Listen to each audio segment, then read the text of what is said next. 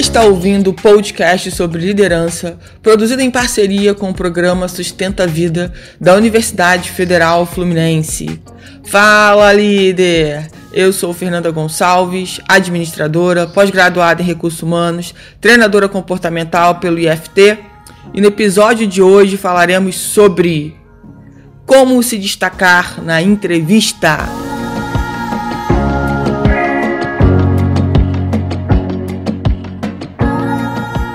Espero que vocês estejam muito bem.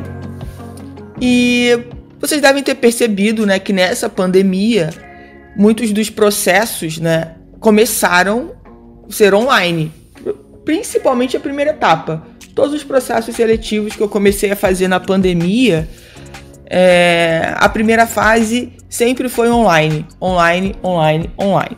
A gente foi se adaptando a esse modelo que eu nem praticava muito, porque eu preferia o presencial e eu acabei usando demais o online em grupo.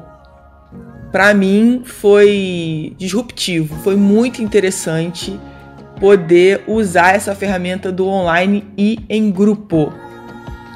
Vantagens do, do em grupo, né, para quem faz processo seletivo, é que você acaba otimizando o tempo e é importante também os candidatos né, conhecerem os seus concorrentes.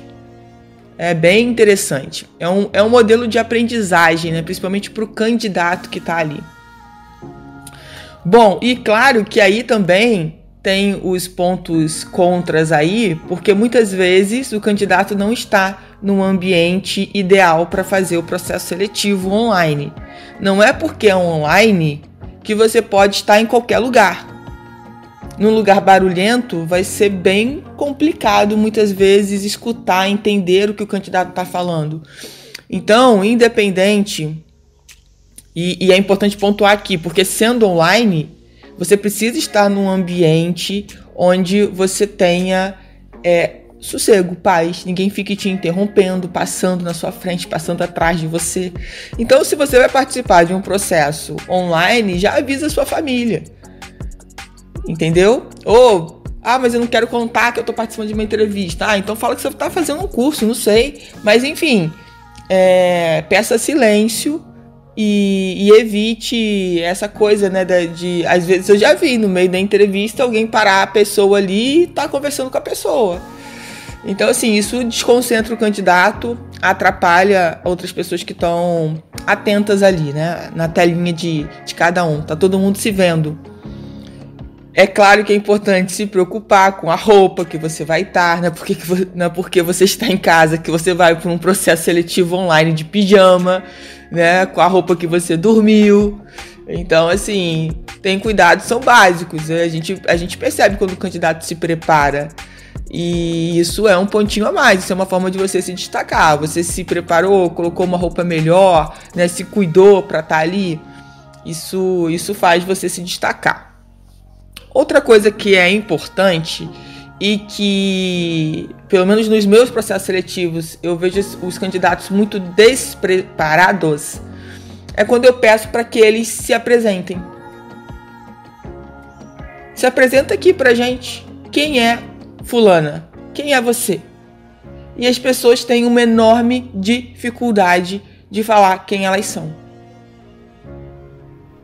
Ficam nervosas, muitas vezes entram em, em, outras coisas que eu nem que não tinha nada a ver com quem é você, mas pelo fato de estar nervosa ou nervoso, isso acaba atrapalhando. Então assim, o que, que é importante? Que você se prepare. A preparação é importante. Achar que ah, mas é mais um processo seletivo, eu já fiz tantos. Será que você está fazendo tantos processos seletivos porque você não parou para se preparar? Porque quando você se prepara, fatalmente você se destaca a gente sente a segurança do candidato. A gente sente que o candidato não está ali brincando. Ele fala questões pontuais que fazem a diferença. Ele presta atenção no que ele está falando. Ele não está só falando no automático. Ele, ele sabe o que ele está falando. Isso muda o jogo. Então, primeiro ponto. Faça uma apresentação, escreva sobre você. Pegue um papel, uma caneta ou vai para o seu computador, digita quem é você. E como as pessoas têm dificuldade de falar sobre si.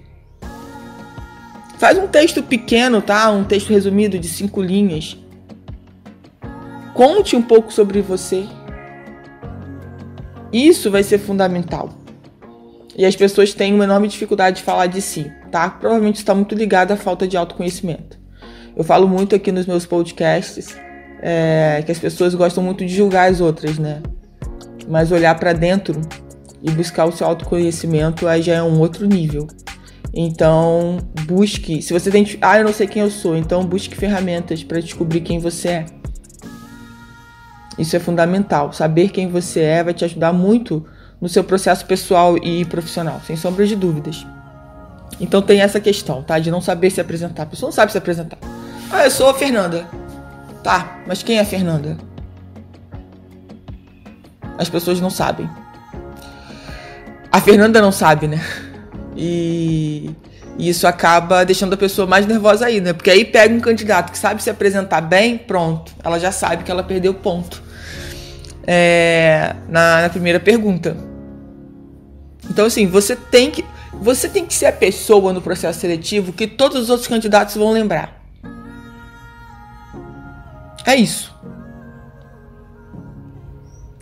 Aí vamos lá, gente. É, e é muito, foi muito bom até estar tá falando sobre isso, porque semana passada eu fiz um processo seletivo que tinha uma senhora. Eu não lembro exatamente a idade dela, né? Inclusive ela colocou isso. Eu achei isso muito muito legal, muito interessante, muito genuíno da parte dela. Falar, olha, gente, é a primeira vez que eu participo de um processo seletivo online. Eu não sei mexer nessa ferramenta direito. E qualquer problema, vocês me desculpem aí. Tanto que várias vezes eu tive que fechar o microfone dela, mas com esse entendimento que ela tinha, ela não tinha conhecimento da ferramenta e ela nunca tinha participado de um, de um processo seletivo online. Então, assim, também não deixe de participar de um processo seletivo online porque, ah, mas eu nunca participei. Vá participar. Vá ver como que funciona, vai experimentar. Se você não experimentar, como é que você vai saber? Como é que você vai se preparar para os próximos, se você não participou nem do primeiro? Então, seja como essa senhora aí, tenha coragem, né? Diga que você nunca participou e, e faz lá a sua diferença, mostra para que você veio. Isso é importante. Outra coisa que, que muitas vezes as pessoas é, pecam, né, os candidatos pecam nas entrevistas é não saber as qualidades, fica naquela enrolação, naquele texto, naquela frase que geralmente os candidatos falam. Ah, é tão difícil, né, falar sobre a gente. É tão difícil falar sobre as nossas qualidades. Ora, bola, cai na, na primeira questão que eu falei sobre a questão do autoconhecimento, de você se apresentar. Não é difícil, não. Você tem que buscar isso. Como é que você vai se identificar com o seu trabalho? Gente, presta atenção numa coisa que eu vou falar para vocês aqui. Como é que você vai conseguir identificar se aquele trabalho tem, se aquela empresa tem a ver com você, se aquele trabalho tem a ver com você, se você não sabe nem quem você é, se você não sabe nem o que você busca, se você não sabe quem, nem quem você quer ser? Não faz sentido, você vai ficar perdido. Então, assim, tem que saber suas qualidades, sim. Quais são suas qualidades? Liste, você tem um monte de qualidades. Todo mundo tem um monte de qualidade, pelo amor de Deus. E o que, que acontece? Aí os que sabem é sempre as mesmas qualidades. Aí escutou o colega falar do lado, ele praticamente repete. Aí eu preciso deixar claro, olha só, quem já falou tal qualidade não pode repetir. Com certeza você tem outros. Me fale das outras qualidades que não foram colocadas aqui. Por isso faço uma lista das qualidades e que essas qualidades sejam verdadeiras, né? Não sejam imaginárias. Que de fato você tem essas qualidades. Aí vem uma outra questão. Quando eu pergunto sobre o ponto a melhorar, o que, que você tem a melhorar e o que você está fazendo sobre isso? E a pessoa me diz que não tem pontos a melhorar. Nós somos seres humanos, portanto somos imperfeitos, portanto temos pontos a melhorar sempre. O que as pessoas precisam entender é que não tem que ser um defeito grave. É que as pessoas às vezes identificam isso, né? Ah, deve, tem que ser uma coisa muito grave. Não tem que ser uma coisa grave. Tem que ser algo que você já percebeu que não está legal, não está equilibrado E você precisa equilibrar aquilo. Ah, vou dar aqui um exemplo. Ah, eu sou. Tenho percebido que muitas vezes eu tenho ficado mal-humorada. Tá, então o que você está fazendo para melhorar? Para ficar mais bem-humorada? Ah, eu tenho buscado praticar atividades físicas, eu tenho buscado me reconectar com algo maior, eu tenho tentado controlar as minhas reações, ser mais consciente do que eu estou sentindo, me perguntando por quê. Enfim, cada um vai ter a sua maneira de, de tentar minimizar isso na sua vida. Não é que a gente vá é, deixar de ter aquele ponto a melhorar, mas a gente vai estar buscando auxílio para que aquilo não seja tão gritante e não nos atrapalhe na nossa vida pessoal e profissional. É isso, é buscar um equilíbrio. Fatalmente, dentro de um ano você vai ter suas fases de mau humor? Sim, só que não pode ser uma constante. Porque aí ninguém vai te aguentar. Imagine no trabalho, uma pessoa todo dia mal-humorada. Quem aguenta? Quem aguenta conviver com uma pessoa todo dia mal-humorada? Nunca está bem-humorada. Ninguém aguenta. Então, assim, é uma questão de buscar o equilíbrio. E isso volta de novo para o autoconhecimento. Perceba bem como essas perguntas estão sempre voltadas para autoconhecimento. E aí a gente começa a perceber como que as pessoas têm negligenciado isso. E se você é uma dessas pessoas que vem negligenciando seu autoconhecimento, eu te convido a mudar. Eu te convido a pensar de uma outra forma e a buscar ferramentas para que você se conheça mais, se autoconheça mais. Com certeza você vai para outro nível de resultados na sua vida pessoal e profissional quando você busca o seu autoconhecimento. É incrível. E claro, gente, a importância da calma de conseguir falar pausadamente, de conseguir falar com clareza, de conseguir responder com clareza, não ficar enrolando. Sabe quando o, o recrutador pergunta alguma coisa e a pessoa fica enrolando? Sabe? É prolixo. E tá, mas eu perguntei sobre isso, eu não entendi a sua resposta. Me, me responda de novo. E a pessoa de novo te enrola. E ela não consegue falar exatamente com clareza. É, isso atrapalha bastante. Então, tomem cuidado né, com o que vocês vão falar. Se preparem. Muitas vezes as perguntas são muito parecidas. Existem as perguntas que são voltadas para várias competências, é, como foco no cliente, qualidade, liderança, disciplina. Aí a gente formula e trabalha outras perguntas para saber se realmente, ah, se o candidato disse lá que ele adora atender, né? Eu vou começar a fazer perguntas para saber como na prática ele se saiu no atendimento. E, e muitas vezes o candidato acaba se enrolando.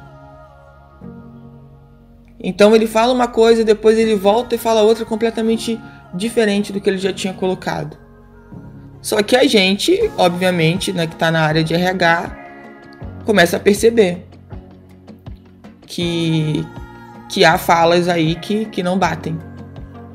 E muitas vezes o candidato é eliminado, uma da, das questões da eliminação pode estar voltada para esse critério. Então, a, a grande verdade disso tudo, né, independente se é online ou se é ao vivo, porque o importante é que é um processo seletivo, você está numa entrevista. E a gente quer te conhecer, é isso. Não vá para um, uma entrevista achando que é um embate, achando que a pessoa vai estar o tempo todo te analisando. A gente precisa prestar atenção no que você está respondendo. Mas não, não leva esse peso. Sabe? Não leva esse peso, porque aí as coisas muitas vezes não fluem. Vá, sabe, de coração aberto para dizer quem é você mesmo, seja transparente, seja claro. A gente não quer o candidato perfeito, não porque nele não existe. A gente quer a pessoa mais próxima daquele perfil que a gente acredita que vai dar certo naquela função. É só isso. E se você não passou num processo seletivo, não se sinta mal, sabe? Não se sinta rejeitado. Você tem o seu valor, porém não era para aquele lugar, não era para aquela empresa, não era, não é aquele momento.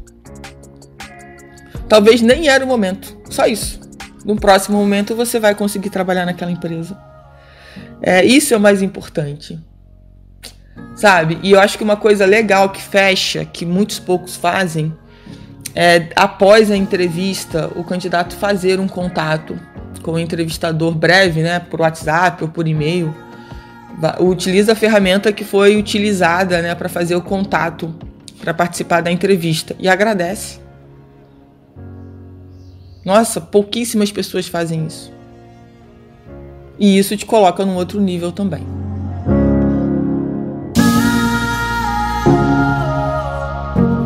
Você ouviu mais um episódio do podcast sobre como se destacar na entrevista do programa de extensão Sustenta a Vida da Universidade Federal Fluminense. Caso deseje enviar alguma mensagem ou dúvida a um de nossos especialistas, basta escrever para podcast@sustenta-vida.com, colocando no assunto da mensagem o nome do especialista desejado. Para mais informações sobre nossos projetos, acesse sustenta-vida.com, nosso ead.com e meu Instagram fernandagonçalves.treinadora.